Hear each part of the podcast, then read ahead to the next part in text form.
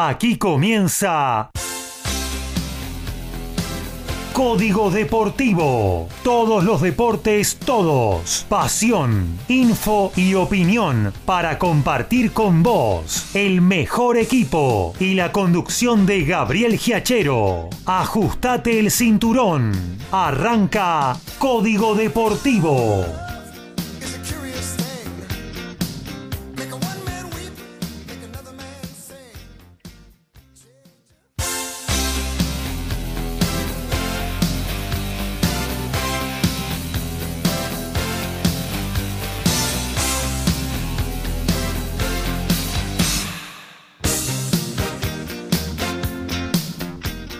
¿Qué tal? ¿Cómo les va? Muy pero muy buenas noches. Aquí estamos arrancando un nuevo track de Código Deportivo, el doble 4, 44. Aquí estamos desde mm, febrero del 2021 compartiendo la pasión, la emoción del deporte en todas sus facetas por MG Radio. Y hoy, como cada miércoles 22 horas o cada sábado a las 11, en, el aire de la emisora de Villa Pueyrredón. Vamos a estar compartiendo muchísimas cosas con todos ustedes, más la emoción, obviamente, de ayer del partido de Argentina, una nueva final que va a disputar el fútbol argentino, una nueva posibilidad de quebrar una extensa racha sin títulos, pero que bueno, está llevando eh, a la selección al Maracaná, al mítico, al emblemático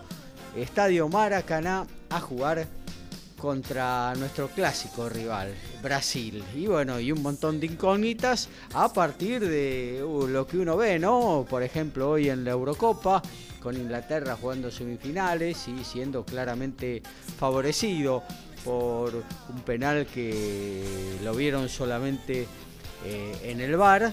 Y bueno, eh, uno piensa, ¿no? Brasil, que también tuvo alguna ayudín, aunque no lo necesitara futbolísticamente hablando, tuvo algún ayudín durante las fases previas a, arribar a esta final también de Copa América. Eh, de parte de, los arbitrajes, de parte del VAR, eh, y ni hablar en la edición anterior, ¿no? con aquel penal muy grande a Nicolás Otamendi en el partido frente a Argentina en la semifinal que el VAR se apagó, no sé, se cayó el sistema y bueno, nadie revisó una falta eh, clara y evidente que hubiera puesto en ventaja en ese momento al equipo dirigido por Lionel Scaloni. Pero bueno, abremos, abramos la esperanza, ¿eh? a partir de un montón de cosas que ya dentro de un ratito vamos a estar charlando con todos ustedes. Eh, porque también tenemos cosas para compartir de tenis, también tenemos eh, básquetbol, automovilismo, boxeo, rugby, eh, una paleta informativa que espero que usted, amigo oyente, disfrute tanto como lo hacemos nosotros. Pegadito 23.30, TMO, todo el rugby. En 30 minutos en la voz de nuestro compañero Alfredo González y muy pero muy buena música también para compartir con eh, nuestros amables oyentes de los cuales esperamos sus mensajes. En la parte derecha de la página de la radio www.mgradio.com.ar ahí tenés el chat para dejarnos lo que quieras, tus comentarios, tus preguntas, eh, lo que vos quieras, participá de esta 44 de Código Deportivo. Em, también a través del número de WhatsApp 11 7005 2196. 11 7005 2196. Si tenés bajada la aplicación en tu celular, eh, bueno, ahí también tenés la posibilidad de enviarnos eh, el mensaje que estaremos poniendo al aire, eh, porque ustedes desde ese lado y nosotros desde este hacemos juntos Código Deportivos, el programa de deportes de MG Radio. Y vamos ya con la presentación de nuestros especialistas en cada una de las materias. Arranco con quien tengo aquí cerquita, en el estudio, el señor Horacio Bocchio. ¿Cómo anda, Horacio? Hola, ¿qué tal, Gabriel, compañeros, audiencia? El gusto grande de uh, compartir nuevamente, como todos los miércoles y sábados, el micrófono de MG Radio y con toda la información, bueno, la actualidad del fútbol internacional, básicamente la Eurocopa, eh, que va a dar que hablar el resultado de hoy con un penal que eh, el VAR no lo vio o lo vieron en el VAR, pero en el VAR con B larga. Era el de la esquina. Sí, sí, sí, con algunas copitas encima. Y esa fue la diferencia. Y después, bueno, vamos a comentar lo, ocurrido anoche, que la alegría de poder disputar nuevamente una final y esta vez esperemos que se pueda eh, completar con una victoria que le dé a Argentina eh, una Copa América que hace tanto tiempo se le viene negando, ¿no? Tal cual. Eh, continuamos, también vamos a hablar, dijimos, de rugby en esta edición de Código Deportivo. El placer de saludar a nuestro columnista en la materia, el señor Alfredo González. ¿Cómo anda, Alfred? Buenas noches. Buenas noches, muchachos, audiencia, acá todo perfecto, esperando el programa para informar a todo el mundo acerca de lo que tiene que ver conmigo, que es el rugby, y hay mucha información en torno a lo que tiene que ver a los Pumas, con el partido que se jugó el fin de semana pasado, las declaraciones de Pivac acerca de los Pumas, las de Ledesma con el partido, la reincorporación de Chica al staff, carreras que también se, suma al, plantel de jugadores, cómo quedó el ranking después del partido del fin de semana pasado y mucho más en, todo lo que tiene que ver con el rugby. Muy bien, seguimos la recorrida, nos vamos al encuentro del tenis con Lautaro Miranda, se juega Wimbledon, argentinos en competencia y bueno, Lautaro eh, nos lo informa al detalle. Lautaro, ¿cómo andás? Buenas noches. Hola Gabriel, buenas noches para vos, para los compañeros, para todos los oyentes que nos acompañan en esta ocasión. Así es, tenemos todavía argentinos en competencia en Wimbledon, donde habrá un finalista en dobles garantizado porque Machi González y Horacio Ceballos eh, se enfrentarán en las semifinales con sus respectivos compañeros y aseguran el segundo argentino finalista en la modalidad tras que lo haya logrado Javier Fraga en 1991, así que jornada, no sé si histórica, pero es un logro de, relevancia para, sobre todo para el dobles argentino, para el tenis argentino también, y bueno, tenemos para comentar lo que ha sido eh, el gran, la gran bomba del día, que fue la eliminación de Roger Federer a manos de Hubert Hurkacz en sets corridos, un resultado un tanto sorpresivo, más que nada por las formas, así que bueno, tenemos para comentar lo que nos está dejando esta segunda semana de Wimbledon. Muy bien, el básquetbol y el automovilismo, hoy con una lamentable noticia, eh, nos ocupan también en la 44 de Código Deportivo. Saludamos a Daniel Medina. ¿Cómo andás, Dani? ¿Qué tal, Gaby? ¿Qué tal, compañeros, chicos, audiencia? Buenas noches para todos. Desde ya una noche tranquila, ahora por lo menos el tiempo está lindo desde el mediodía, acá en los polvorines. Y sí, por supuesto, con muchas... Este, eh, muchas novedades este, en la parte internacional, en el básquetbol, sobre todo que hubo desde el domingo, desde el sábado en adelante hasta, hasta el día de hoy, inclusive, con participaciones no argentinas hasta el día domingo, pero sí argentinas hasta el día de hoy y muy buenas, ¿eh? y muy buenas realmente en la parte de juveniles del Mundial eh, Sub-19, que realmente está siendo no una sorpresa, como dijimos el sábado pasado, pero sí está teniendo muy buenos resultados y sobre todo muy buen juego. Y en la parte de automovilismo, todo lo que dejó el fin de semana, sobre todo la Fórmula 1 en el Gran Premio de Austria, ¿eh? con más sopa, como dijimos alguna vez. Ahora tenemos sopa de otro gusto. Antes la sopa de tomate, ahora sopa de limón. Pero bueno, siempre tenemos sopa. Este, eh, en la Fórmula 1 no hay otro platito, que sea un asadito, una entradita, algo de eso.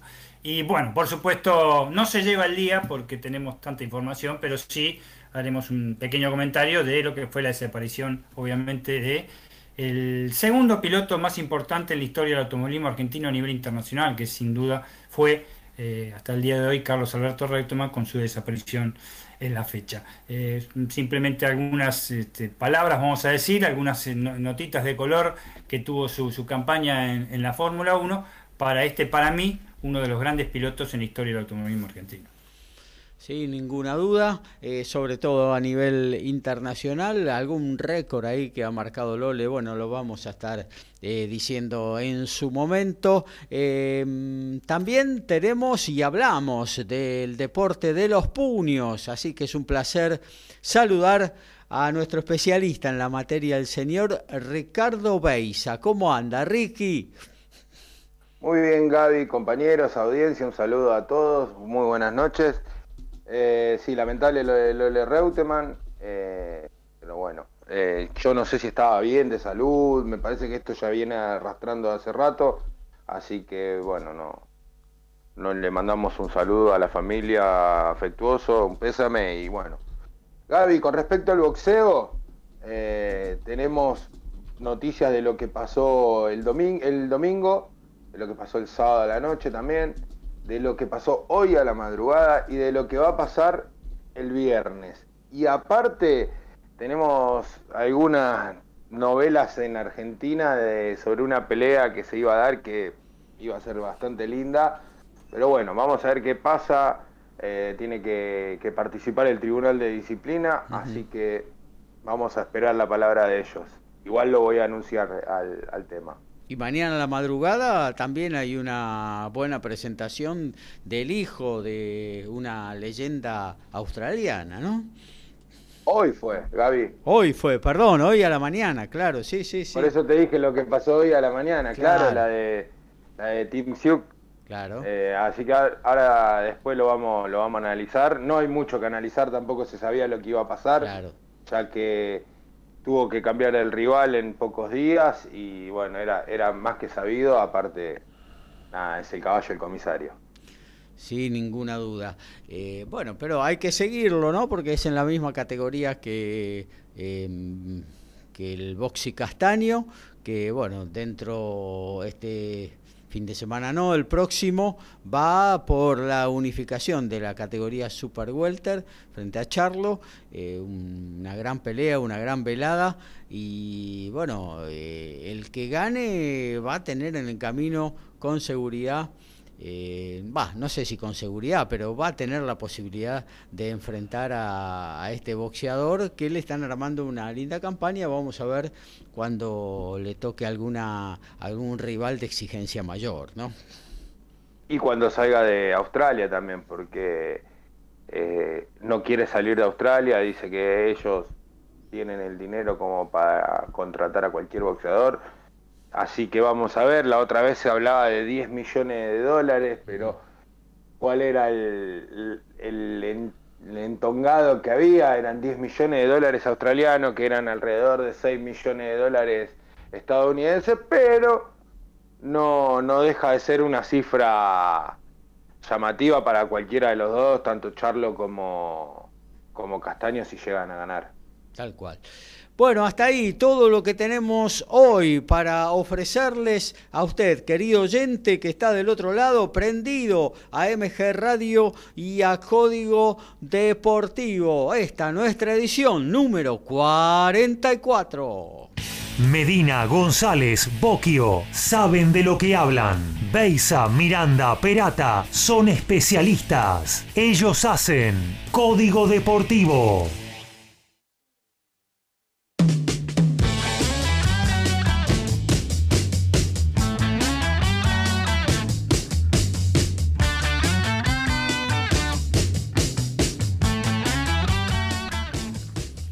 Bueno, nos vamos a meter en lo que tiene que ver con la parte futbolística. Se llevan las luces, la Eurocopa, se lleva la luz también eh, lo que tiene que ver con la Copa América. Pero para nosotros que también eh, seguimos el ascenso, hay una definición importante el próximo viernes, 9 eh, de julio, la primera B Metro, última fecha cinco equipos con posibilidades, cuatro de ellos se enfrentan en esa última fecha y lo vamos a estar poniendo en superficie en la voz de Horacio Bocchi. Horacio. Sí, efectivamente, fecha 17 última de la apertura de la B Metropolitana. Eh, el viernes van a estar jugando desde las 15.10, justo José Durquiza con los Andes y Saca Chispas con Colegiales.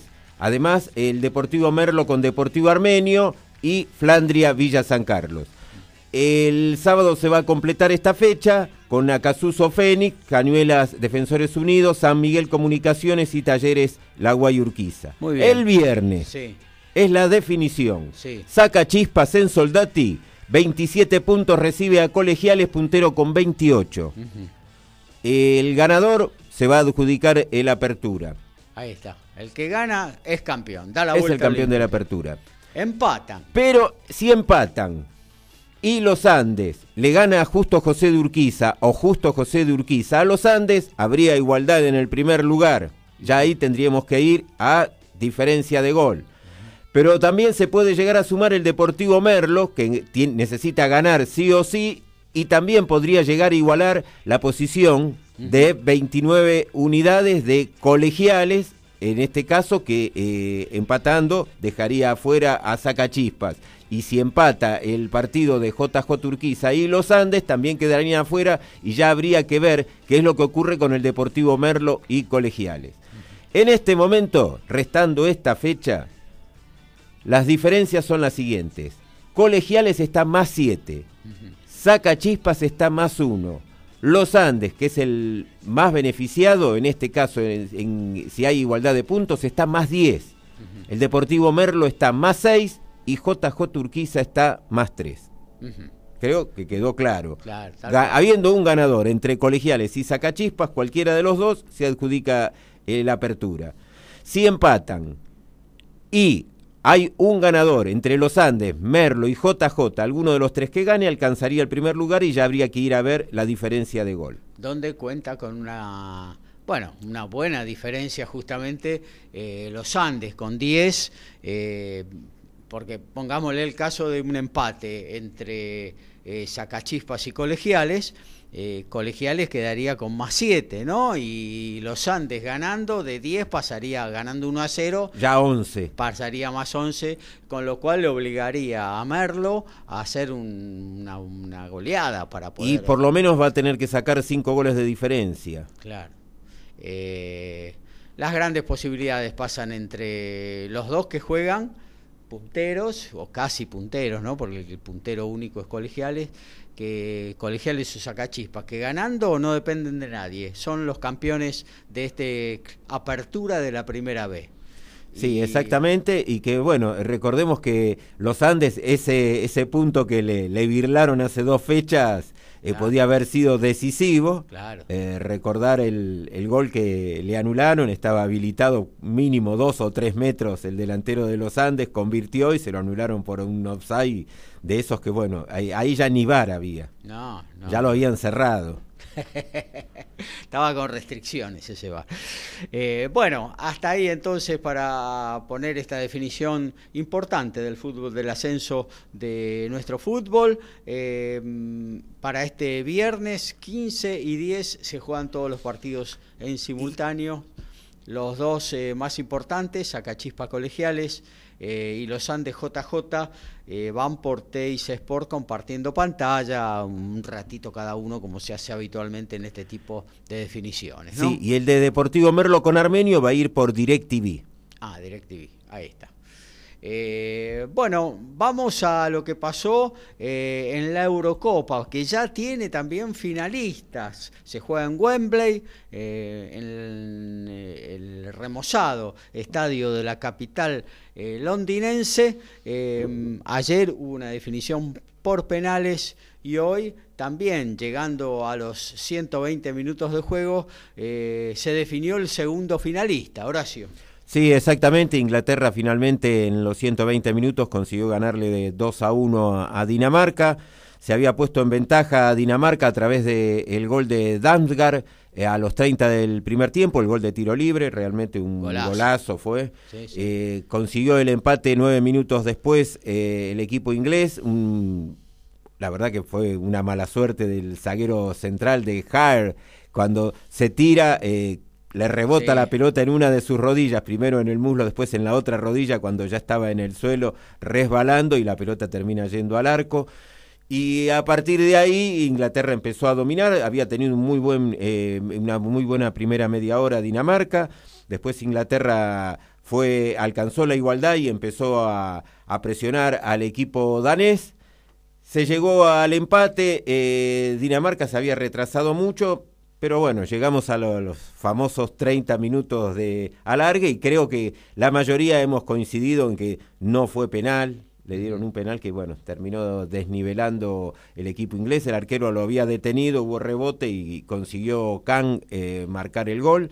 Y bueno, eh, ahora queda la final el próximo domingo, Inglaterra va a recibir a Italia y tuvimos lo, de Italia, que también me parece que lo de Italia eh, arrancó de una forma que después fue aflojando en su ritmo. Eh, el partido fue bastante también parejo con España, ayer lo pudo haber perdido tranquilamente. Sí, sí. Y bueno, ahora se abre la incógnita de, quién puede ser el favorito. después de lo que uno vio, es más, el, eh, hoy le marcaron el primer gol, ese tiro libre, a Inglaterra, no lo habían marcado en toda la Eurocopa. Eh, la defensa, lo que sí vimos cuando se cierra, hoy le costó muchísimo a Dinamarca, principalmente después del 2-1, eh, tratar de entrar. Prácticamente se le hizo imposible, era como un cerrojo, juntó 7, 8 jugadores atrás y no, lo, no le dejaba eh, espacio para poder llegar a entrar en los delanteros de Dinamarca. Y bueno, ahora vamos a ver qué es lo que ocurre el domingo.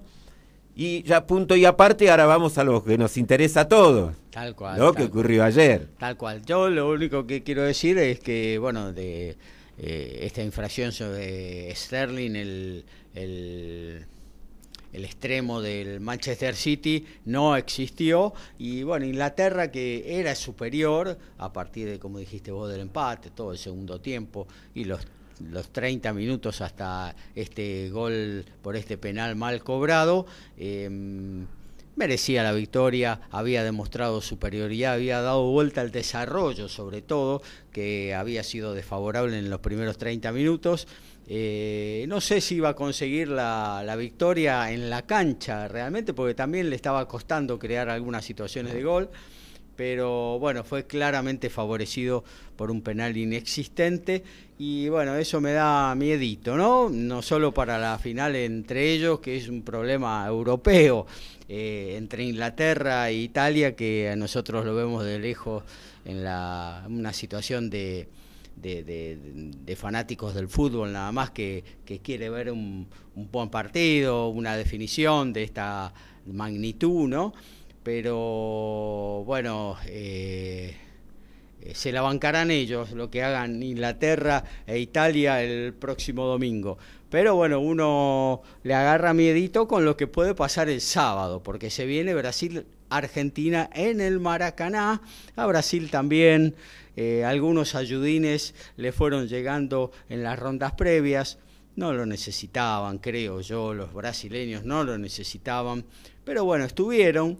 Y bueno, con estos antecedentes, Argentina llega nuevamente a una definición luego de un partido ayer eh, que ganó, creo yo, merecidamente, eh, o que merecía ganar en el desarrollo, no llegar a los penales.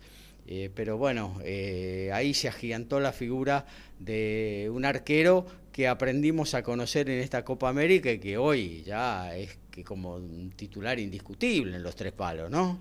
Sí, Argentina arrancó como la mayoría de los partidos, ganando en pocos minutos bien, y jugando bien. pero después se fue quedando, empezó a retrasarse, Colombia lo empezó a apretar contra el área y bueno, Argentina recién reaccionó cuando lo empataron, que me parece que sí fue un golazo el de Luis Díaz, una jugada que terminó definiendo en una posición tan incómoda como llegó a marcar el gol. Eh, creo que para, para mí me parece que fue, ese Luis Díaz me volvió loco hasta a mí por televisión, por favor. Fue el mejor jugador, me parece, de Colombia, ¿no? Al menos la impresión que me dio a mí. Eh, y de paso ya como para ir viendo lo del sábado, eh, ya fue designado Esteban Ostojic, que es el árbitro uruguayo, y Andrés Cunha va a estar a cargo del VAR para el partido decisivo. Y bueno, eh, esperemos. Una garantía. esperemos que no, no tengamos que estar lamentándonos por el arbitraje. Eh, Brasil eh, creo que demostró ser el, mejor equipo del torneo, pero Argentina tiene lo suyo y creo que está en condiciones de ganarle. Lo que habíamos dicho al comienzo de la Copa, que eran los dos eh, que estaban, me parece que un escalón arriba, son los que han llegado y ahora es la gran oportunidad de Argentina, no solo ya de ganar el título que tanto se ansía, sino poderle ganar a Brasil, además en Brasil. Tenemos que recordar que no sería la primera vez, aún en un torneo reducido, en el año 64 la Copa de las Naciones, que jugó Argentina con Brasil, eh, que venía de, del Mundial del 62. Eh, jugaron Inglaterra y Portugal. Inglaterra iba, iba, a ser el campeón del 66 y eh, jugaba Portugal, que era el Portugal de Eusebio, ¿no? Que fue, creo que el mejor momento de Portugal en la historia, y Argentina le ganó a los tres. Amadeo Carrizo, que era el arquero en ese momento, no recibió ni un solo gol. Argentina le ganó 3 a 0 a Brasil. Eh, Amadeo le había atajado un penal a, a Pelé. El día de la piña de eh, Pelé a Messiano, claro. claro. salió lesionado Messiano de la trompada de Pelé y terminó debutando un muchacho que me parece que le va a sonar a Daniel Medina, un tal Roberto Telch. Que hizo dos goles. Y marcó dos goles de los tres, exactamente. Dos goles, jovencísimo lo deja, por favor. Hermindo Ángel Onega y Roberto Telch fueron los autores de los tantos y le había ganado una, semana una semana de entrenamiento tenía esa, selección sí, sí, sí, y le había ganado eh, 1 a 0 a Inglaterra y 2 a 0 a Portugal así que realmente fue un batacazo, una selección bárbara que después, bueno, en el 66 termina quedando eliminado el partido famoso eh, de Ratín con lo de la reina, lo de la alfombra y todo eso, el partido que termina perdiendo 1 a 0, que fue, fue un mediodía trágico para Sudamérica porque no solo fue el arbitraje de Klein, sino también eh, Uruguay que termina perdiendo con Alemania un partido también bastante, bastante eh, comentado por el arbitraje y por eso es que... Inglés era ¿Cuál? el árbitro. Inglés. Inglés, eh, inglés era el de Alemania y sí. el de Alemania era inglés y el de Argentina Inglaterra era alemán. Claro. Exacto. pero bueno, Podríamos estar todo el programa hablando de lo que hizo Ratino. El famoso Klein era. Claro, bueno, y no, Kreitlen. Kreitlen, bueno. El... Rudolf Kreitlen, pelado, y en el Mundial 74 de Alemania eh, eh, se prestó el reportaje de los argentinos con un tremendo quincho rubio. Tal cual. Así que, bueno, esperemos que no tener inconvenientes con Ostojic y creo que después de lo que mostró Argentina ayer, eh, algo que yo te estaba comentando cuando veníamos, el, me está gustando mucho estos 20 o 30 minutos que entra Di María, en Argentina, la movilidad que le, está dando al ataque. Así que, y después, bueno, Messi creo que no se puede, es indiscutible, ¿no? está pasando por un momento en, la selección. En otro, rol, ¿no? sí, con respecto al partido de ayer, me parece que hay algo que tomar en cuenta, que es que Argentina muy bien marca el gol de forma rápida, pero inmediatamente que marca se retrasa y le cede el campo al rival cosa que si con un Neymar inspirado puede ser una complicación, ya que la defensa argentina no es tan sólida como creo que pensamos que es. Este, hay que prenderle, sí, perdón, hay que prenderle velas al Cuti Romero que vuelva.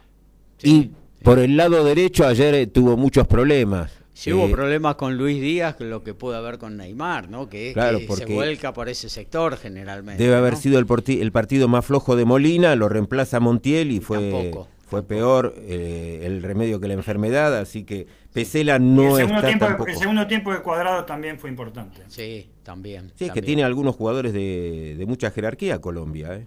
Yo lo venía manifestando durante el campeonato, no quería cruzarme con Colombia, no me gustaba, bueno, lo pasamos por penales, eh, pero creo que es el equipo hoy, después de Argentina y Brasil, el mejor equipo de, Sudamérica, ¿no?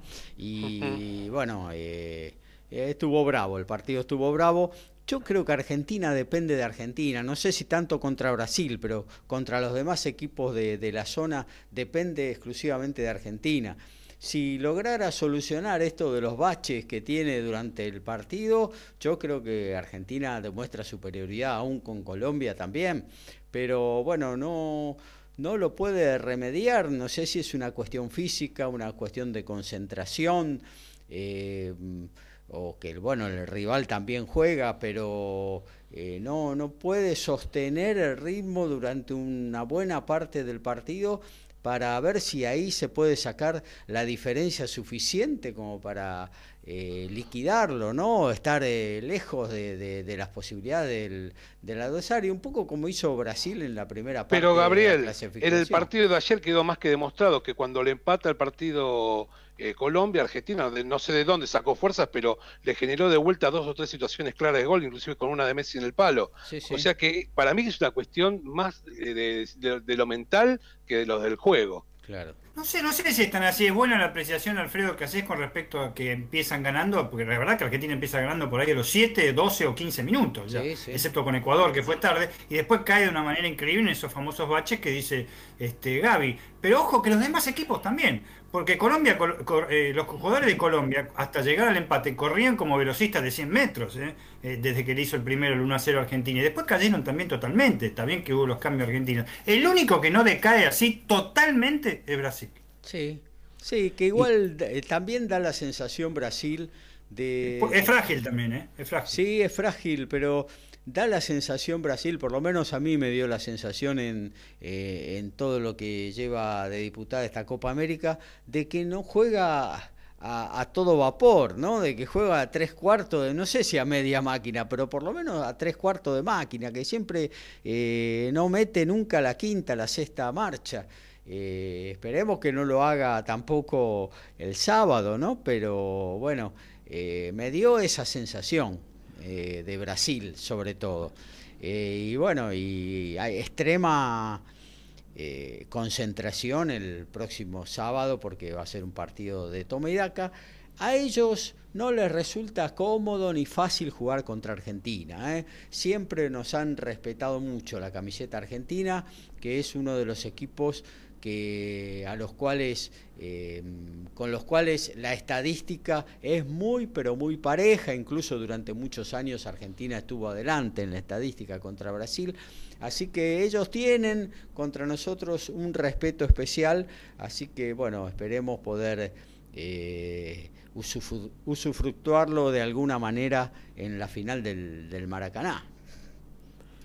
Y tenemos que recordar eh, que no solo eh, lo de Argentina se ha, se ha visto ahora en esta parte de la Copa América, también el partido de eliminatorias, lo que se jugó, el partido contra Chile, que no sé si iban 10, 15 minutos también, y ya había sacado dos goles de ventaja, partido que termina empatando. Colombia también. Con Colombia, claro. Entonces, eh, creo que en general la mayoría de los partidos los comenzó ganando en muy poco tiempo y después termina retrasándose. O sea que no, no creo que sea físico, sí, porque ayer después eh, levantó el nivel totalmente cuando le empataron. Claro. Así que... Acá hay un, hay un tema que por ahí eh, sería lindo por ahí tratar, no sé si se enganchan, es que es qué tan importante va a ser en el partido el juego en la mitad de la cancha, si va a ser solamente un sector de tránsito o si realmente el partido se va a jugar ahí. Yo tengo esa gran duda, por lo menos para el partido en, la final. Y se, y se encuentran con un medio campo fuerte, en este caso de Brasil, me parece. Ojo, ¿eh? Que otra cosa que percibo yo, me parece, rápido lo hago, porque si no, este, meten también los brasileños, ¿eh? ¿Y cómo? Sí, sí, que meten. Bueno, eh, hablando de meter, los colombianos no se han quedado atrás ayer, ¿eh? ¿Cómo dieron? tremendo, tremendo. Por eso digo, corrían como velocistas en un momento, se llevaban todo por delante, una locura. Sí, ahí también eh, me parece que fue bastante liviano el, el árbitro en algunas jugadas que dejó pasar, eh, me parece que está de más ya recordar cómo le quedó el tobillo a Messi, cómo se veía la, mancha de sangre que tenía, el planchazo de Fabra. iban mal, iban mal, iban con planchita todos, ¿eh? iban con los tapones de punta, realmente eh, fue muy duro, yo nunca lo vi a Colombia jugar de esa manera. Más o menos, entre argentinos y uruguayos, argentinos, argentinos y uruguayos, y colombianos hay que sumar en Sudamérica, sobre todo los colombianos que juegan en Argentina, que tienen un arte de pegar muy interesante. ¿eh? Sí, sí, sí, sí, pero ayer fue extremado, todos metían, todos dejaban la, piernita bien arriba, eh, pero bueno, ya está, ya pasó, ya Colombia quedó en el camino gracias a, a ese arquerazo que, que, hemos encontrado realmente, que ha encontrado Scaloni, ¿no? Porque hay que darle los méritos a quien realmente los tiene, ¿no? Más eh, siendo tan criticado el técnico argentino, eh, ¿quién, ¿quién lo conocía a Emiliano Martínez? ¿Quién lo conocía? O sea, sí, claro, uno sabe, juega en Inglaterra, en la Premier League, hizo un buen año, pero nadie lo siguió como para decir, viene y se pone la 1 de Argentina. Y sin embargo, ahí está. Eh, con una forma muy particular y que hace ratos no se, no, no, no se ve, o por lo menos no se escucha, quizás ahora con el tema de que no hay público se escucha, eh, sucede y antes no se escuchaba con, con, la gente en el estadio, pero esto de hablarle al ejecutor de los penales, eh, creo que fue un valor fundamental, eh, porque a partir de que atajó el primero, eh, los demás ya fueron de otra manera a patearlo, no se los veía con seguridad para, para ejecutar y bueno, eso jugó a favor de, del argentino que atajó tres penales, de cinco atajó tres penales. ¿eh? No, no y el de cuadrado ahí nomás, ¿eh? muy cerca, vino la punta y todo. También, también, también. Realmente eh, un hallazgo, el Dibu Martínez que también en el desarrollo del partido eh, da seguridad a la defensa, en el juego aéreo, en los centros al área, sale con mucha seguridad, en los tiros al arco los remedia eh, sin dar rebote muchos de ellos.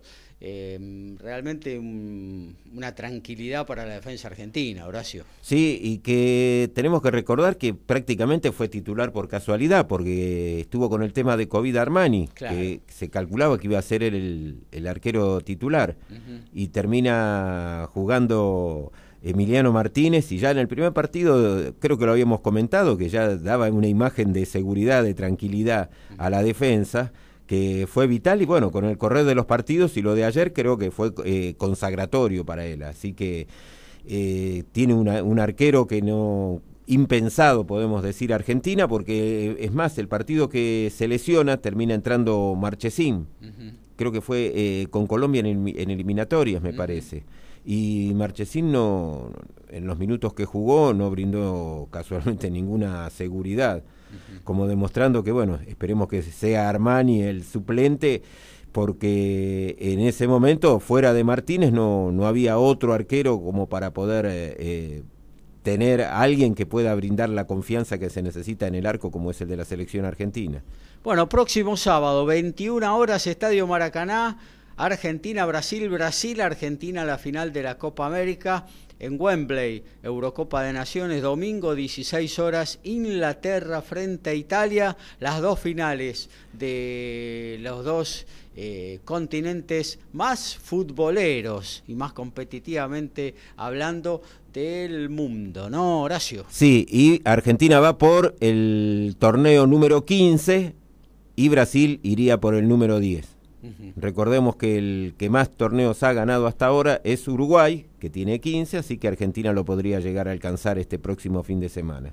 Muy bien, y Brasil que en su país, organizando Copa América, siempre la ganó. ¿eh? Exactamente, son cinco los que organizó, con este sería el sexto, así que esperemos que se corte la racha del equipo verde-amarillo.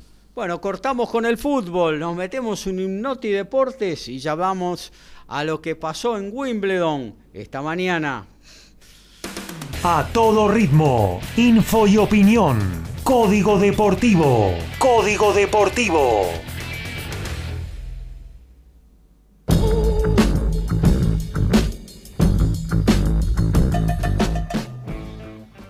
Adelante Alfredo González. Y Joel Esclavi en la próxima temporada va a jugar en La Rochelle, así lo anunció el club, y será compañero de Facundo Bosch y Ramiro Herrera. El pilar nacido en Mar del Plata de 27 años se operó del hombro y fue campeón con Jaguares 15 en la Superliga Americana de Rugby. Volvió el triunfo Juan Ignacio Londero, tercer triunfo del año para el tenista cordobés que no ganaba desde el Más 3000 de Madrid. Fue esto en el Challenger de Salzburgo, derrotó por la primera ronda al japonés Taro Daniel, mañana se medirá al ruso Batutín y ya están en los cuartos de final los argentinos Bagnis y Coria, que tras este torneo pondrán rumbo a Tokio para disputar los Juegos Olímpicos. Y en turismo de carretera, la ACTC confirmó que la primera fecha de la Copa de Oro, que define el campeonato, será en Rafaela, en el Templo de Automovilismo Nacional. Será el sábado 11 de septiembre con clasificación. El viernes 10 de septiembre, ya que el 12 de septiembre se realizarán las pasos a nivel nacional y provincial. Hace cinco años fue la última vez que se corrió un día sábado en, el Comodoro Rivadavia con un triunfo de eh, Joséito de Palma, por, eh, que fue el 22 del 11, se resolvía el balotaje presidencial del año 2015. Dos noticias en una, una buena y una no tanto. Cari Mancilla pasó a una sala común tras ser, tras ser hospitalizado luego de ser atropellado por un camión. Se esperan buenas mejorías y que pronto recupere su que pronto le den el alta, perdón. Por el otro lado, el Rayo Ruiz Díaz, a 10 días de la fatiga pelea, sigue con respiración asistida en el Hospital de Urgencia de la ciudad de Córdoba.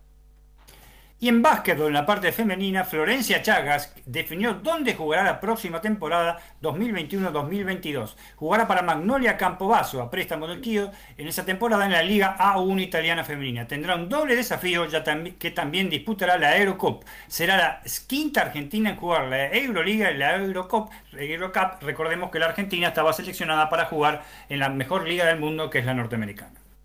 Y va a volver la Copa Argentina la próxima semana, el martes van a estar jugando desde las 15.35 en el Estadio de Sarmiento de Junín, Villa San Carlos y Patronato. El miércoles próximo, en el mismo horario, Santelmo Banfield en cancha de Temperley. Y el miércoles 21 van a estar jugando Sarmiento de Junín y Temperley en la ciudad de San Nicolás. Y de último momento, el miércoles 4 de agosto van Boca River en el Estadio Ciudad de la Plata. Mira. Ahí está, por los octavos de final de Copa Argentina también. Bueno, nos metemos en el tenis, ¿eh? nos vamos eh, imaginariamente al All England donde se disputa eh, Wimbledon, la catedral del tenis, así que nos remitimos al encuentro de Lautaro Miranda. Lauti.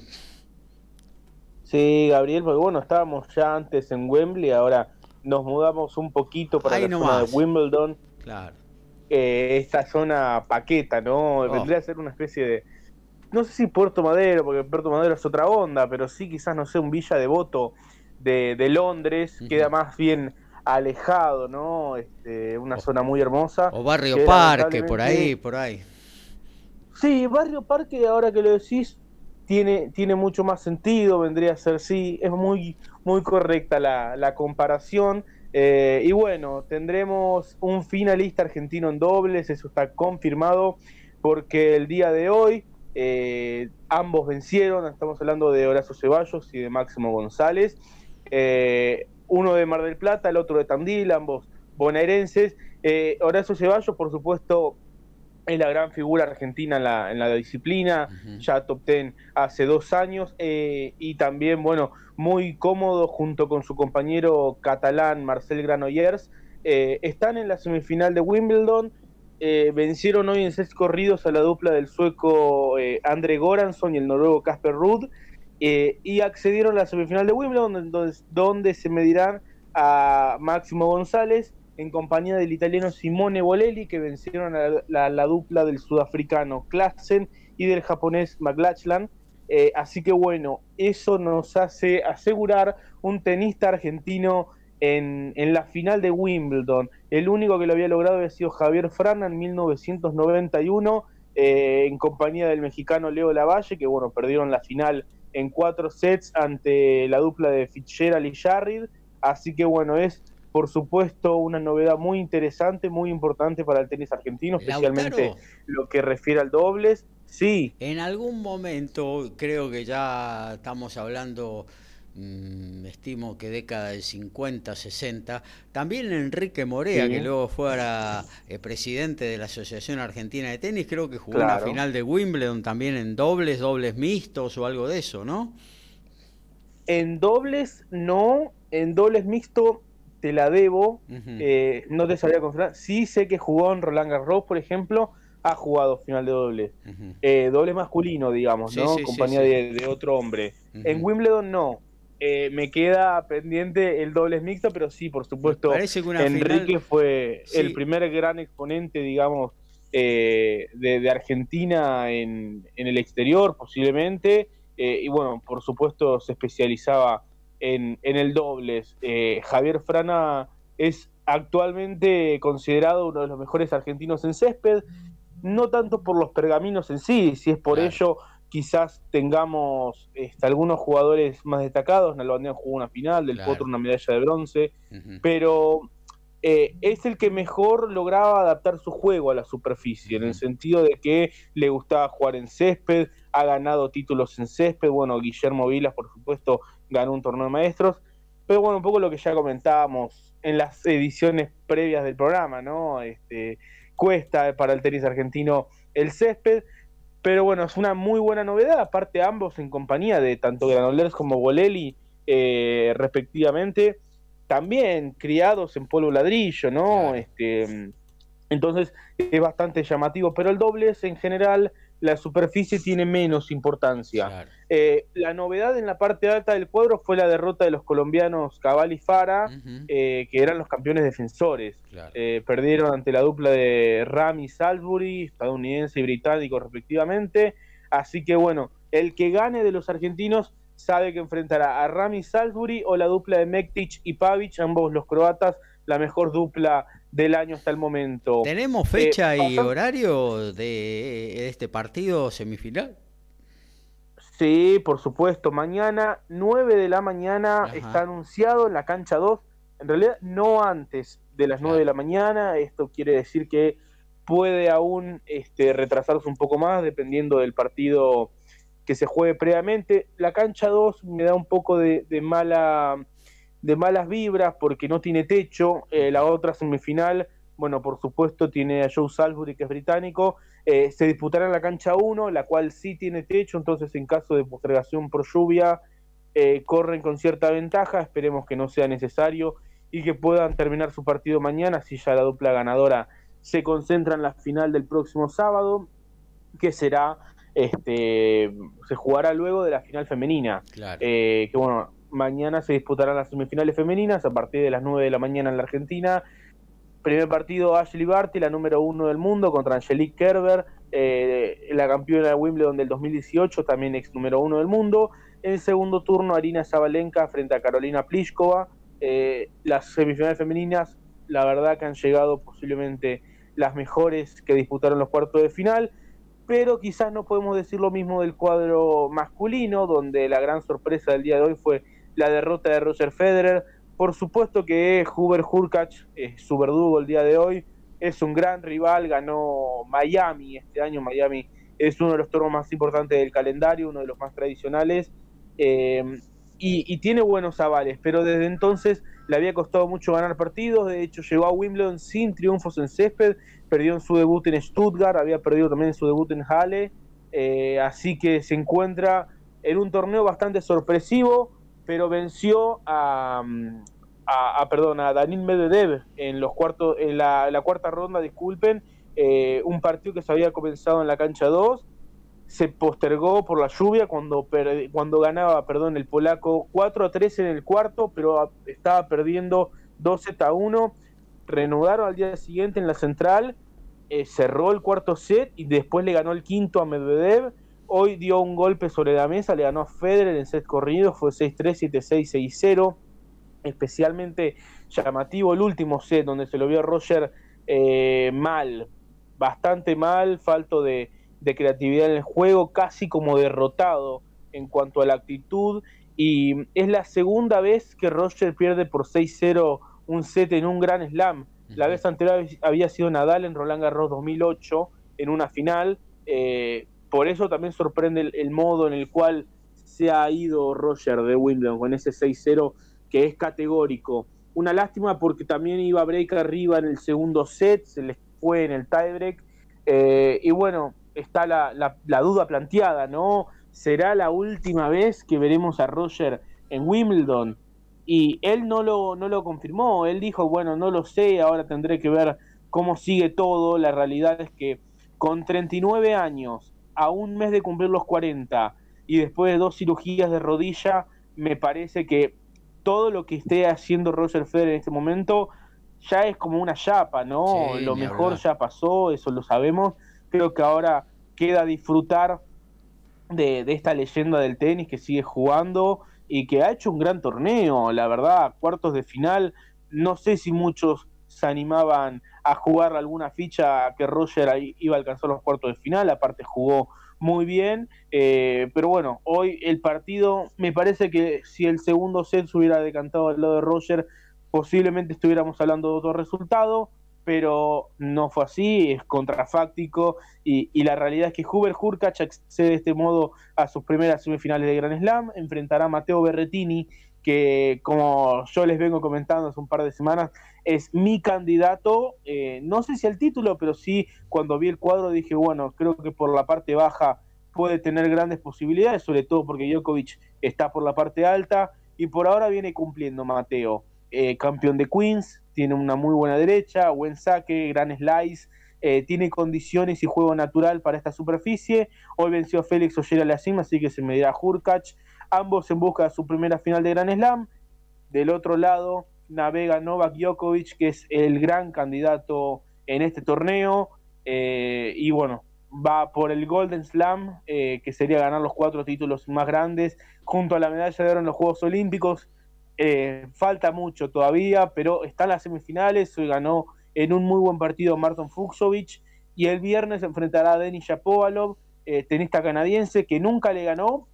Y tengo un dato: nunca perdió Djokovic frente a un tenista de Canadá eh, le ha ganado alrededor de unas 15 veces a Raonic, le ha ganado un par de veces a Yapovalov, a Pospisil, también le ganó Félix Oyer Aliasim, nunca perdió Nole ante un tenista de Canadá, y, bueno, eh, podrá este, romper ese maleficio para su país si lo vence en las semifinales del día viernes. Hoy venció en un muy buen partido a Karen Hachanov en cinco sets, eh, así que bueno, Finalmente parece que el muchacho canadiense, también por primera vez en semis de Grand Slam, eh, da rienda suelta a su tenis tan talentoso y por supuesto que el césped es la superficie ideal para su juego. Lautaro. Mañana... Eh, sí. Habría que revisar en los archivos cuándo fue la última vez que un tenista ganó los cuatro Grand Slam. En ese momento, eh, allá por década de 60, 70, Grand Slam se le decía ganar los cuatro torneos grandes, ¿no? Después se empezó a denominar Grand Slam a cada uno de estos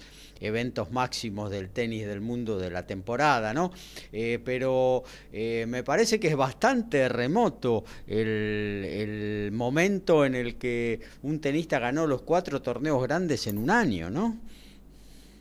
Sí, bueno, es que en realidad técnicamente cada uno se llama Major eh, y el Gran Slam, lógicamente como vos decís Gabriel, es ganar los cuatro en la misma temporada, algo que ha ocurrido tan solo una vez en la era abierta entre los hombres, eh, fue Rod Laver en el 69, eh, que también lo había hecho en el 62 como tenista amateur, luego en ese periodo hace Rod Laver una transición hacia el profesionalismo, por lo cual no puede disputar los torneos estos eh, Majors barra Grand Slams, eh, pero sí, luego cuando vuelve a jugarlos en el 69 como profesional, logra ganarlo, así que ganó un Grand Slam como amateur, otro como profesional, es el único hombre en la era abierta. Steffi Graf lo logró también, por supuesto, y además Steffi ganó en el 88 la medalla de oro, es decir, que en el mismo año ganó los cuatro, ganó también la medalla de oro, el famoso Golden Slam, el cual hacía referencia a la larga de Djokovic, pero bueno, la realidad es que Djokovic ha logrado ganar en, eh, los cuatro consecutivos. No en el mismo año, pero sí consecutivos. Esto fue entre 2015 y 2016. Eh, pero bueno, va camino a, eh, creo que ya el torneo que siempre le ha sido el más esquivo fue Roland Garros. Este año lo ganó, encima venciendo a Nadal en un partido increíble en las semifinales.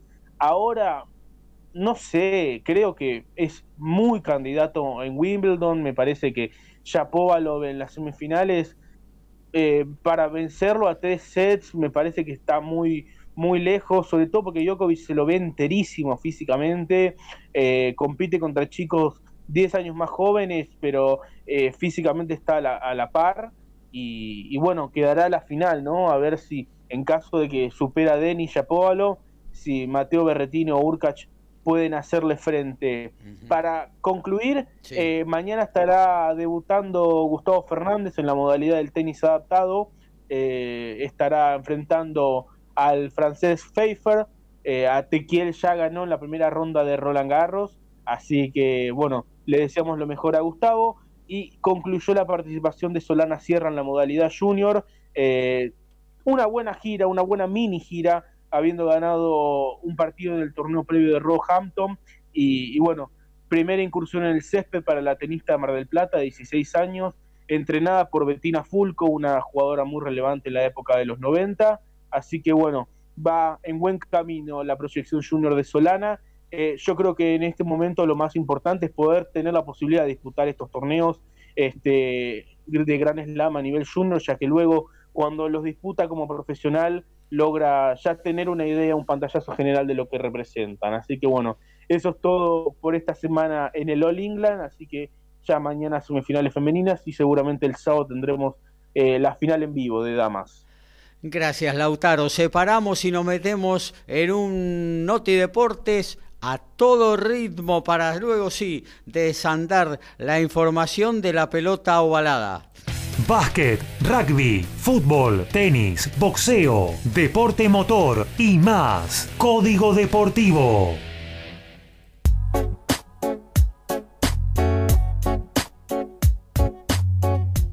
Arrancamos con Alfredo González. Otro campeón de jugadores 15 en la Superliga Americana de Rugby se va a jugar a Europa. Martín Vaca, el hooker cordobés, se va a Francia a jugar el Pro de Dos a Narbonne. Actualmente estuvo jugando para los Pumitas en Sudáfrica. Lourdes Carlet se quedó con el duelo de Argentinas en un torneo W15 en Suiza, venció a Vito Bocio en tres parciales y accedió a los cuartos de final. También Julieta Stable está en los cuartos de final en un torneo en Serbia y Julieta Riera ganó un partido muy importante sobre el cemento de Monastir. WEC, Mundial de Resistencia en, Europa y en el mundo, y siguen los cambios. Se baja del calendario las 6 horas de Japón en Monte Fuji por la quinta fecha del Mundial de Resistencia. Las restricciones que rigen para los viajes al circuito nipón, mejor dicho, la nación nipona, son las que motivan esta suspensión. Lo reemplaza Bahrein el 30 de octubre del 2021 con la carrera de 6 horas y el 6 de noviembre con las 8 horas del mismo país. ¿Y se hacían todos juntos?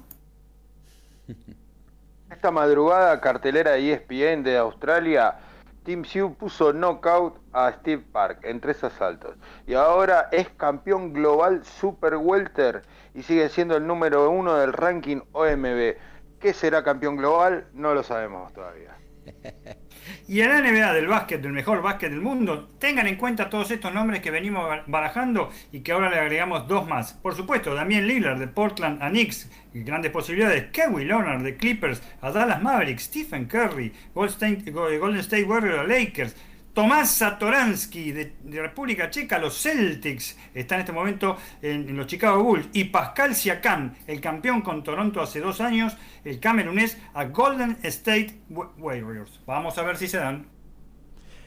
Y en el Brasileirao, fecha número 10, Santos le ganó 2 a 1 a Paranaense, Bahía 1 a 0 a Juventude, Fortaleza 4 a 0 al América, Bragantino y Cuyaba empataron 1 a 1, Atlético Mineiro, rival de Boca en la Libertadores la semana próxima, le ganó 2 a 1 a Flamengo, Palmeiras le ganó 2 a 0 a Gremio, Goyanense empató 1 a 1 con Sport Recife, 20 del segundo tiempo, Fluminense Seara 0 a 0 y el Inter de Porto Alegre como local cae 2 a 0 ante el Sao Paulo.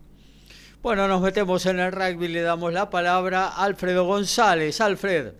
Y vamos rápido con la información de los Pumas que ganaron con lo justo en la primera presentación del equipo en la ventana de julio, en lo que fue el regreso a la actividad internacional después del Tres Naciones. La verdad que es una actuación en la que dejó muchas dudas, fueron más las situaciones con dudas que las otras y la victoria en definitiva fue 24-17 frente a Rumania, sabiendo que se volvió a jugar después de siete meses, estuvo muy lejos de una buena versión. En el primer tiempo donde se aprovecharon las situaciones en ataque y la defensa estuvo bastante bien teniendo en cuenta la fortaleza del rival, eh, que en el primer tiempo se marcaron dos tries y se fueron al descanso 17 a 9. Alfredo. jugaron con un... Sí. No, digo de que mm, habíamos hablado antes de comenzar esta, esta ventana de que iba a estar muy bueno jugar este partido frente a Rumania, porque mm, más allá de la, de la ajustada victoria y un rendimiento que no fue el que todos esperábamos, eh, sirvió para poner en cancha al equipo luego de esto que vos nombrás, eh, siete, ocho meses sin estar juntos, ¿no? Imagínate si hubiéramos arrancado frente a Gales con, con, esta actuación, hubiera sido una derrota abultada seguramente. Entonces eh, está bueno eh, ponerse en movimiento frente a un adversario menor. Está bien, la victoria fue muy ajustada, mm, pensábamos que, que se podía sacar mayor diferencia, pero bueno, ahora el, equipo ya tiene un partido encima y va contra un desafío mayor el próximo sábado, ¿no?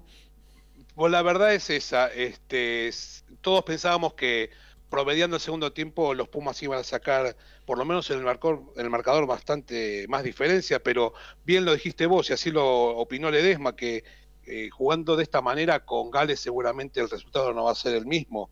Así que estuvo bien, como vos decís, como primer, este, como primer partido, teniendo en cuenta la fortaleza física del equipo rumano, que los puso a prueba a todos los jugadores, eh, a tal punto que en el equipo que se probó, si bien no está confirmado, va a haber siete cambios, de los cuales cinco va a estar dentro de los forwards. Este, la misma piensa el entrenador de Gales, que eh, ellos también tuvieron un primer partido de preparación con Canadá y ahora, bueno, esperan los dos partidos fuertes frente a, los Pumas. Este, vamos a ver qué es lo que sucede. La verdad que yo lo veo medio como una incógnita. Este, se puso lo que supuestamente era el equipo titular la semana pasada y la verdad no se obtuvo un buen rendimiento. Yo creo que es un poco como vos decís, que tiene que ver con esto que los jugadores vienen de distintos lugares, no se están acoplando, fue solamente una semana de entrenamiento, así que bueno, este, encima ahora la buena noticia es que Michael Checa vuelve al staff de los Pumas y se unió en Cardiff eh, como asesor externo, así que es una muy buena noticia que anunció la UAR. Eh, recordemos que viene de, ser eh, tener este mismo cargo eh, cuando los Pumas le ganaron a, Nueva Zelanda y explotaron dos veces con Australia. Eh, a mí me parece una, una muy buena posibilidad. Este, ya eh, él estuvo metiendo mano, mano en los entrenamientos.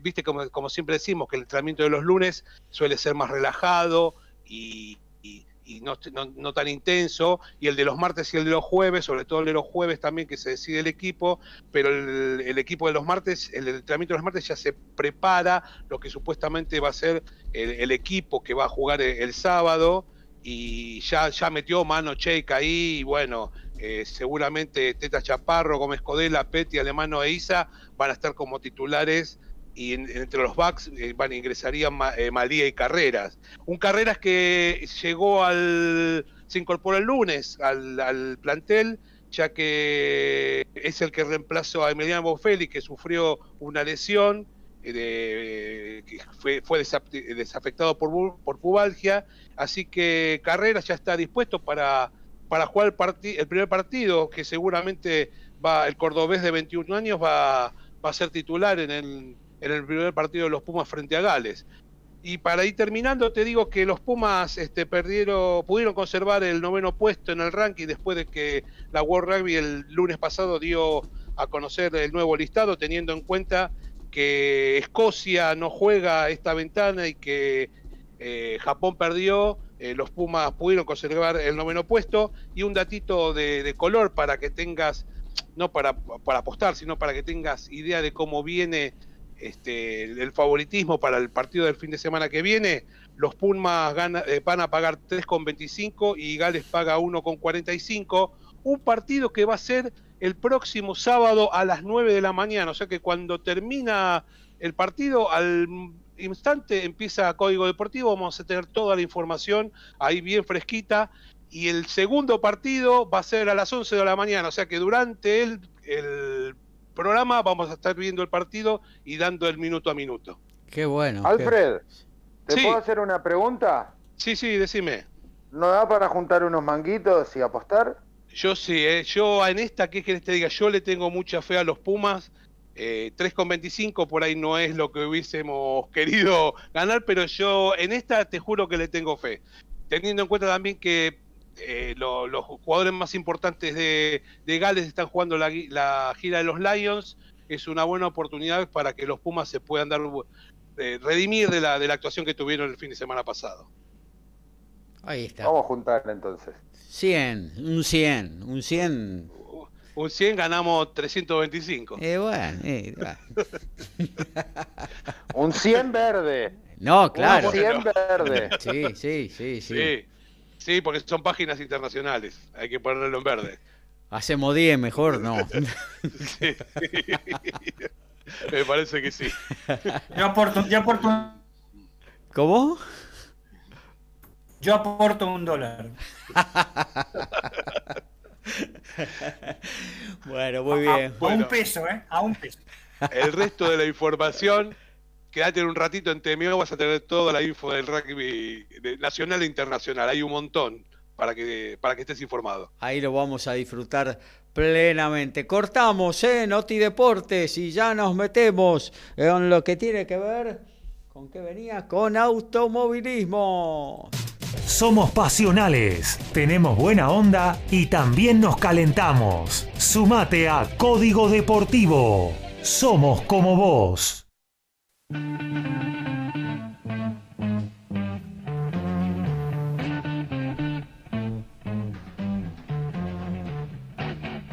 ¿Qué tal si arrancamos con Ricardo Beisa? Bueno, Gaby, te voy a contar de que a Gabriela Fundora, sí. Eh, boxeadora norteamericana, hermana de, Fundora, eh, que se postula como para ganar títulos y todas estas cuestiones. Con dos peleas ya le ofrecieron que puede llegar a ir por un título. Ah, ganó el sábado 2-0 eh, es su récord nada más. le ganó a su compatriota Indeya Smith por decisión perdón, decisión unánime en la cartelera Mosca a cuatro asaltos. Y en el automovilismo, la Fórmula 1, otra mala noticia que doy. Australia se baja de los calendarios de la Fórmula 1 y también de la MotoGP, cosa que no tratamos nunca, debido a los rebrotes en los casos de los australianos, sobre todo en las últimas dos semanas, y las restricciones sanitarias impuestas por el gobierno. Australia no tendrá los grandes premios de ambas categorías. En el Challenger de Perugia está en los cuartos de final Tomás Echeverry, tenista de La Plata, que venció al suizo Dominic Striker en dos sets y enfrentará al bosnio Fatic. Mañana podrá sumarse también Renzo Olivo, el único argentino que sigue allí en Italia compitiendo en este torneo. Y en básquetbol, en básquetbol argentino internacional, escuche estos nombres. Nicolás Laprovítora es casi un hecho, por supuesto, ya dejó de ser jugador del Real Madrid, que será el nuevo base suplente por ahora en el Barcelona, actual campeón de la Liga Endesa. Patricio Garino, el eh, alero que jugaba, porque también fue despedido del Salgiris Kaunas, está a punto de ser conchavado por el Juventud de Badalona. Y Juan Pablo Ablet, que estaba en Estudiantes Manresa de eh, España por el AEC Atenas, para disputar también la Eurocup. Son tres argentinos que en estos momentos en el básquet están eh, por jugar los Juegos Olímpicos para ser seleccionados en Las Vegas. Otro ex eh, Jaguares 15, campeón de la Superliga Americana de Rugby, formado en La Plata Rugby, Tomás Bernaconi, es otro argentino que se va a jugar al rugby italiano, se va a incorporar al Calvisano, el jugador, como dijimos, fue campeón en Sudamérica. Y el Federal tuvo en la tarde de hoy la fecha número 11 con estos marcadores. Chipoletti como local perdió 1 a 0 ante Juventud Unida de San Luis. Douglas en Pergamino perdió 2 a 0 ante Defensores de Villa Ramallo. Ciudad de Bolívar y Villamitre de Bahía Blanca igualaron 2 a 2. Ferro de General Pico perdió 1 a 0 ante Desamparado de San Juan. Independiente de Chivilcoy le ganó 1 a 0 a Camioneros. Esportivo Peñarol de San Juan le ganó 1 a 0 a Sol de Valle de Viedma. Olimpo en Bahía Blanca le ganó 2 a 0 a Deportivo Madryn. Juventud Unida de Gualeguay igualó 1 a 1 con Sarmiento de Resistencia. Mismo marcador para Boca Unidos de Corrientes y Esportivo Belgrano de San Francisco. Esportivo Las Parejas de Santa Fe le ganó 2 a 1 a Defensores de Pronunciamiento. Gimnasia de Concepción del Uruguay le ganó 1 a 0 a Unión de Sunchales. Racing de Córdoba 3 a 0 a Cruceres del Norte de Círculo Deportivo de Nicanor Otamendi le ganó 2 a 1 a San Sinena de General Serri, Estudiantes de San Luis 2 a 1 a Huracán Las Heras y Chaco Forever y Central Norte de Salta igualaron 2 a 2. El informe de automovilismo en la voz de Daniel Medina. Por supuesto, automovilismo a nivel nacional. Tenemos este fin de semana la séptima carrera del campeonato de turismo carretera en, eh, la categoría más popular de nuestro país, con 45 inscritos. ¿eh? Idem para, como fue la última de San Nicolás. ¿eh? Dos años pasaron para que esta categoría, la más popular, como recién dice, vuelva al autódromo en, terreno. El, primer enterramiento será el sábado de 11 a 11.41. La clasifica a las 4, de 4 menos 10 a 5 menos 25 de la tarde. La carrera será a 20 vueltas o 50 minutos como máximo el domingo a las 13 y 20 horas. El campeonato Agustín Canapino con Chevrolet 213, José Luis Di Palma, Josito, con Ford 178, Mariano Werner con Ford también 174 con y medio, y Mauricio Lambiri, el uruguayo, también con Ford 164 y medio. Como verán, es una jauría de Ford eh, tratando de agarrar al piloto de Arrecife, de Agustín Canapino, que con sus dos, con su primera carrera ganada y sus buenos, este, aunque tuvo algunos abandonos, por supuesto, sigue siendo holgadamente estando en ventaja y aún con mucho quilaje. La próxima carrera será el primero de agosto, pero no hay confirmación todavía del escenario eh, que se va a autorizar. Sí se sabe, por supuesto,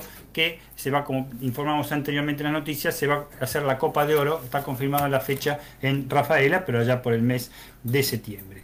Y una cosa que queremos nombrar, bueno, un fin de semana también bastante... Eh, eh, bastante movido con respecto a la Fórmula 1. No movido en cuanto a resultados, ¿eh? este, como lo habíamos anticipado el sábado y como lo venimos anticipando desde hace dos semanas, nuevamente Red Bull con eh, Max eh, Verstappen, el neerlandés a la cabeza, volvió a imponerse en el circuito de Red Bull Ring, o el A1 Ring, o el Osenray Ring, como usted le quiera llamar. Superó a Valtteri Bottas con Mercedes, que hizo una muy buena carrera, aunque estuvo muy lejos de poder alcanzarlo. Tercero, Leandro Norris con el McLaren, el inglés, que realmente fue la revelación de la carrera, fue consagrado como el piloto de la carrera, polémico también su, actuación.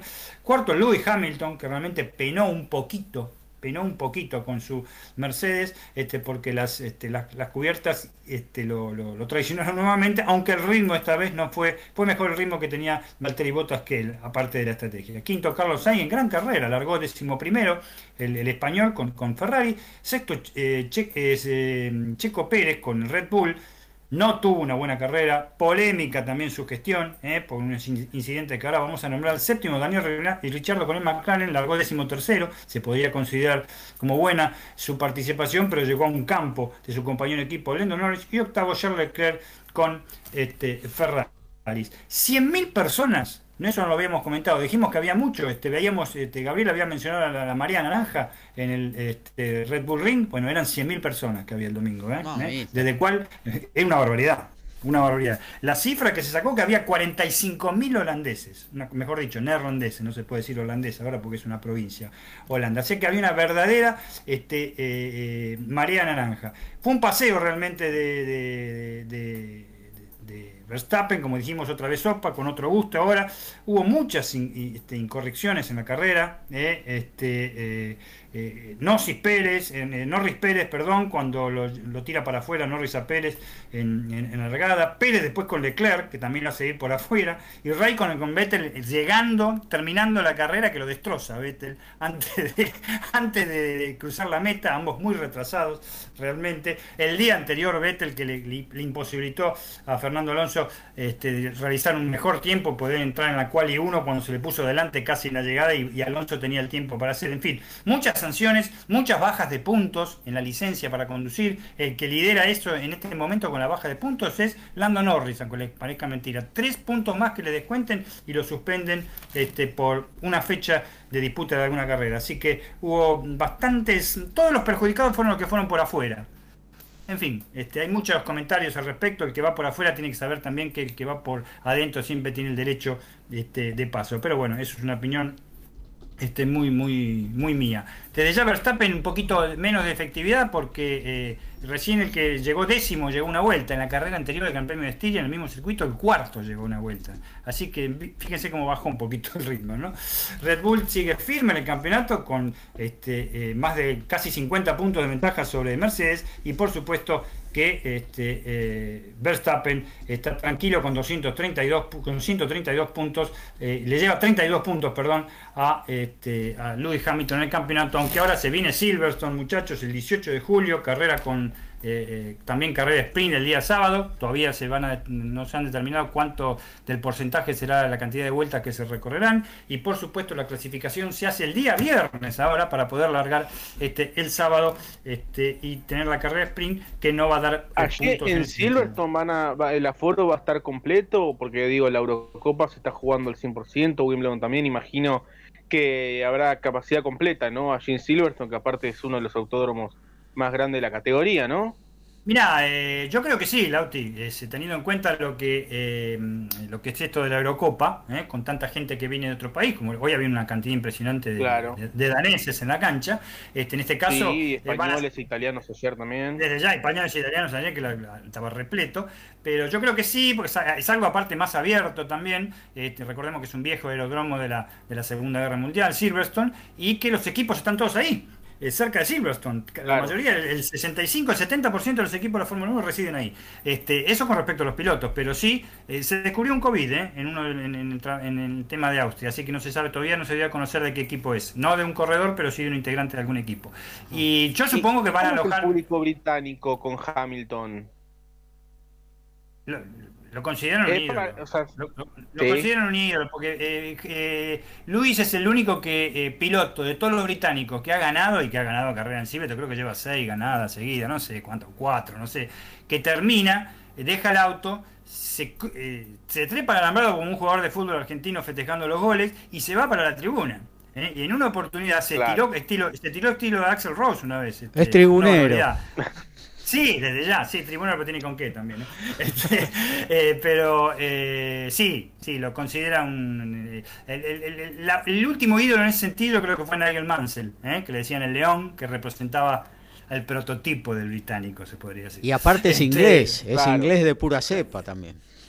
Sí, claro, desde ya. Entonces, este, sí, sí, en ese sentido sí, no, no no, no, no existen la menor duda con respecto a Luis. Bueno, para ir más o menos terminando, así podemos estar todos. Mi pequeño homenaje, mi pequeño mención al, personaje que desapareció y que es Carlos Alberto Reutemann. Para mí un gran piloto, eh, de la Fórmula 1 Argentina, campeón acá en, las categorías que ahora serían turismo, que se llamaban ExoJ, categorías zonales, eh, debutó, eh, corrió en Sport prototipo argentino a bordo de, los Guaira Ford, corrió también este, en, Mecánica Argentina Fórmula 2, Mecánica Argentina Fórmula 1, y fue a la Fórmula 1 gracias a una... Mm, lo que queremos hacer para cualquier piloto en la actualidad, una gran conjunción entre el Automóvil Club Argentino y el apoyo del Estado, el apoyo del Estado, allá por 1970, no sé si más o menos se ubican el tipo de gobierno que había, en el cual eh, junto a Carlos Ruesch, perdón, perdón, me equivoqué, junto a Benedicto Hugo Caldarela, eh, que había sido un gran corredor de, motociclismo en Europa también, este, y, en América, e integró el equipo de Fórmula 2, debutó en Hockenheim en 1970, estuvo puntero, eran dos series, este, lo sacó precisamente de pista Jochen Rindt, que era el que salió campeón mundial de la Fórmula 1 post-mortem ese año, el austríaco, el austríaco alemán, y que preguntó quién es el loco ese que se me tiró con todo en la primera curva. Bueno, era Reutemann, no era tan loco Reutemann.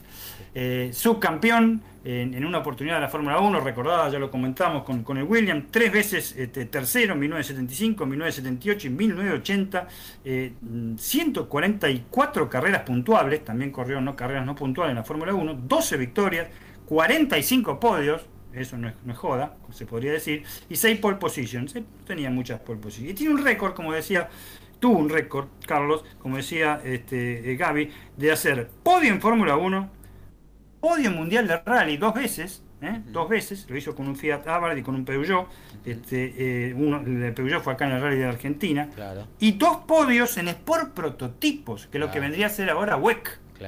¿Eh? Lo hizo en Ferrari, en compañía de eh, Jody Scheckter, que fue campeón de la Fórmula 1, con Ferrari, por supuesto, y en Alfa Romeo, en Alfa Romeo que lo hizo con el alemán Rolf Stommelen. Así que no hay pilotos que tengan tres podios estamos hablando en categorías internacionales, que haya integrado podios en Fórmula 1, la máxima categoría del mundo en automovilismo, en Sport Prototipo, que ahora sería WEC y lo podría seguir por importancia, y en el rally, ahora hay rally mundial, desde ya que también lo corrió Reutemann, pero es, muy famoso ahora con carreras por todo el mundo.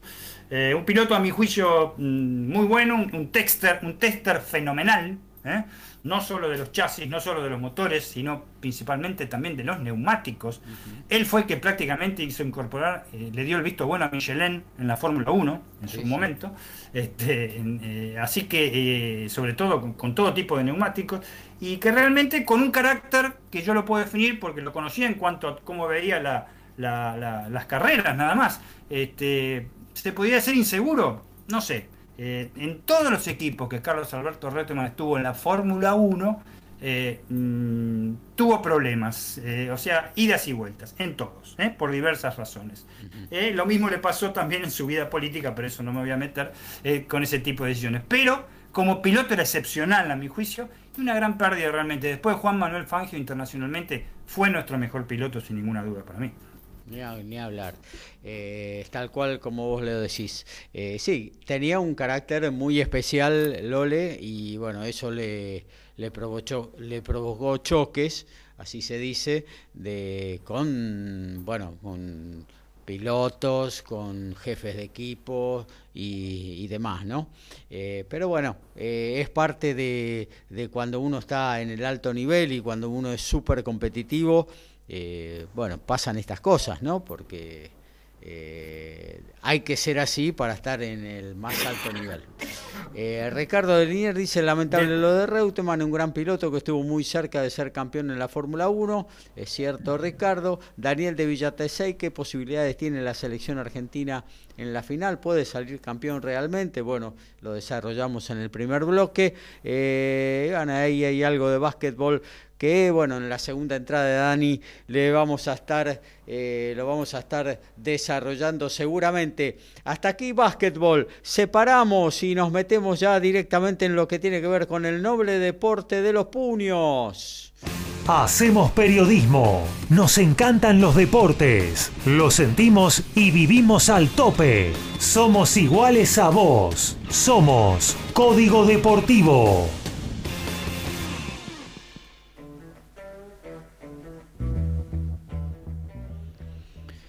Bueno, Ricky, a ver, ¿qué tenés para nosotros en lo que tiene que ver con el deporte de las narices chatas? Bueno, Gaby, te voy a contar que el sábado en el Dignity Hills Sport Park de Carson, en California, Chris Colbert eh, dio un concierto de golpes salud, eh, dio un concierto de golpes con un porcentaje efectivo que fue tremendo. La verdad que lo que tiró le pegó. Eh, una locura, la verdad, lo de este muchacho. Eh, bueno, el invicto campeón interino Superpluma retuvo su cetro ante el mongol Bayar en dos asaltos. Eh, pero bueno, acá viene el tema. El título regular está en manos de Gervonta Davis. Así que, por lo tanto, Colbert tendrá que abrir diferentes puertas para ver hasta dónde puede llegar. No creo, no creo que Mayweather le dé la chance de enfrentar al tanque. Todavía no lo veo tampoco como para enfrentar al tanque, pero la verdad que mostró muchos recursos eh, para, a la hora de, castigar al, mongol. Y en la misma velada, te cuento Gaby que eh, lo anoté para los knockout del año. La verdad que lo del dominicano Michael Rivera eh, fue muy bueno. Eh, terrible el knockout en una pelea, obviamente que fue un vaivén de emociones eh, ante el español John Fernández. Rivera cae en el sexto, en el séptimo se recupera, lo lleva por delante a Fernández y en el octavo marca un knockout impresionante. La verdad que está anotado entre las mejores, entre los mejores knockouts del año. Eso fue lo que pasó el sábado en, la velada de Estados Unidos. Este domingo en Santa Fe, eh, la princesita Evelyn Bermúdez retuvo el título, FIP Mini Mosca, eh, a vencer a la rebelde Tamara de Marco. Tamara cayó en el segundo round y soportó golpes hasta el noveno, donde el árbitro bueno, decidió que, se acababa esta confrontación eh, por nocaut. Así que sigue invicta eh, la princesita Evelyn Bermúdez y suma 14-0 con un empate y cuatro knockouts. Y en la misma velada vos lo habías nombrado eh, a José Ángel Sansón Rosa, que ganó por decisión unánime a Gustavo Reales en la categoría superligeros en seis asaltos. Todo esto es lo que pasó el domingo. Se viene una muy buena cartelera el viernes eh, de Dazón.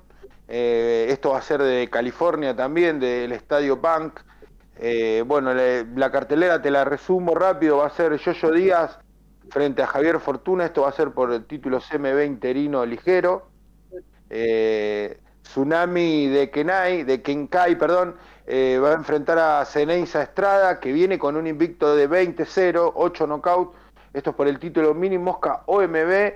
Y para mí la mejor pelea de la velada va a ser la de Gilberto el Zurdo Ramírez, invicto en 41 peleas con 27 knockouts, ante su rival Sullivan Barrera, que tiene un récord bastante aceptable de 23-3 con 14 knockouts en la categoría ligeros.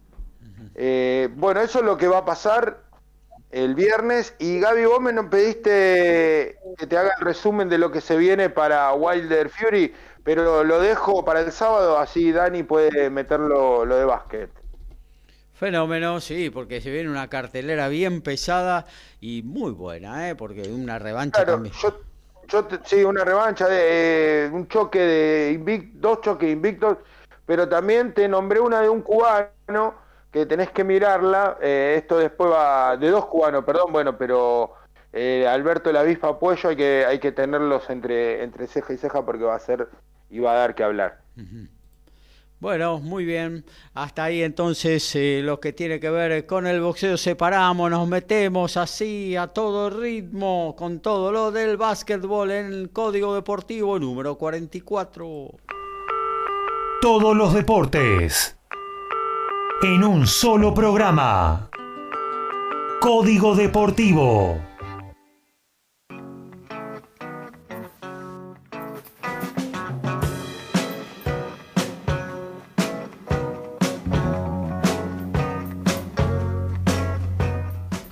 Bueno, nos vamos eh, entonces a meter con la pelota naranja. Jonathan de Palermo antes de arrancar con Dani, nos dice, está entrenando fuerte la selección argentina de básquetbol en Las Vegas. Me parece que los resultados de los repechajes, Argentina fue beneficiada. Dani, dice el amigo Jonathan. Así es, este, Jonathan, bueno, acertado lo de Jonathan, lo comentamos también este, por redes sociales. Sí, eh, realmente hacía rato que no se veían resultados en los preolímpicos como los que se dieron, en los cuales Eslovenia entró derrotando a Lituania en Kaunas, en eh, Alemania que derrotó a Brasil en Split y cayó ahí Croacia, Croacia ni figuró ni llegó a la final.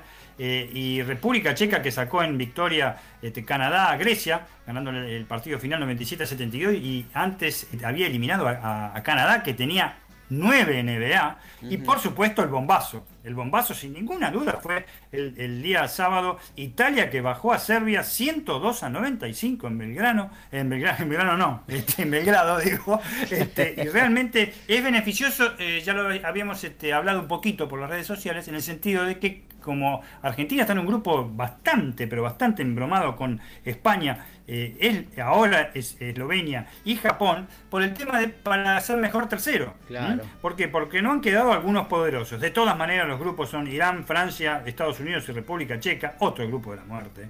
¿eh? El B, eh, Australia, Alemania, Italia y Nigeria. Nigeria lleva 8 NBA. Ustedes pueden creer que hay 8 NBA en en, Estados Unidos sí, los hay. Y el, C, como dije, Argentina, España, Japón y Eslovenia. Veremos, porque fueron todas sorpresas, ya comentaremos más. Por supuesto, aparte de Argentina, como siempre, ningún americano se ha clasificado en los preolímpicos que se han disputado en todas las... Eh, sudamericano, perdón, en toda este, eh, la historia. Ninguno. ¿Eh? Canadá no se clasificó nunca, por ejemplo. Estados Unidos sí, siempre se clasifica por otro lado, desde ya. Y Argentina sí ha ganado preolímpicos. Ninguno que, sea este, eh, preolímpicos de carnicería han, ganado.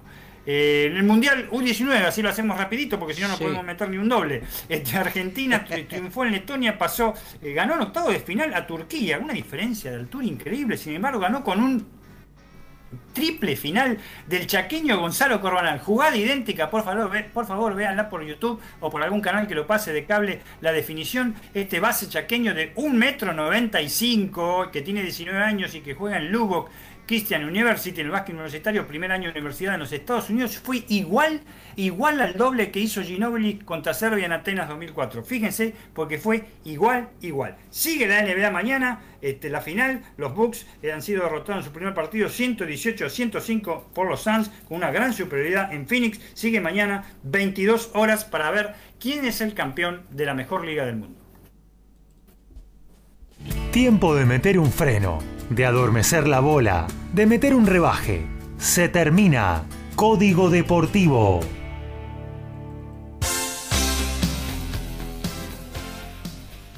Bueno, vamos con la despedida porque se viene TMO, en la, eh, esta edición del rugby en MG Radio con la conducción de Alfredo González. Media hora con buena música y toda la info de eh, la pelota ovalada eh, en la voz de nuestro compañero de Código Deportivo, al cual saludamos. Chao, Alfred. Nos reencontramos el próximo sábado en lo que tiene que ver con nuestro envío.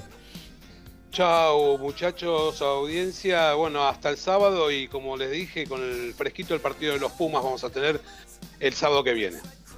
Muy bien, eh, Lautaro, un abrazo, gracias por estar. ¿eh?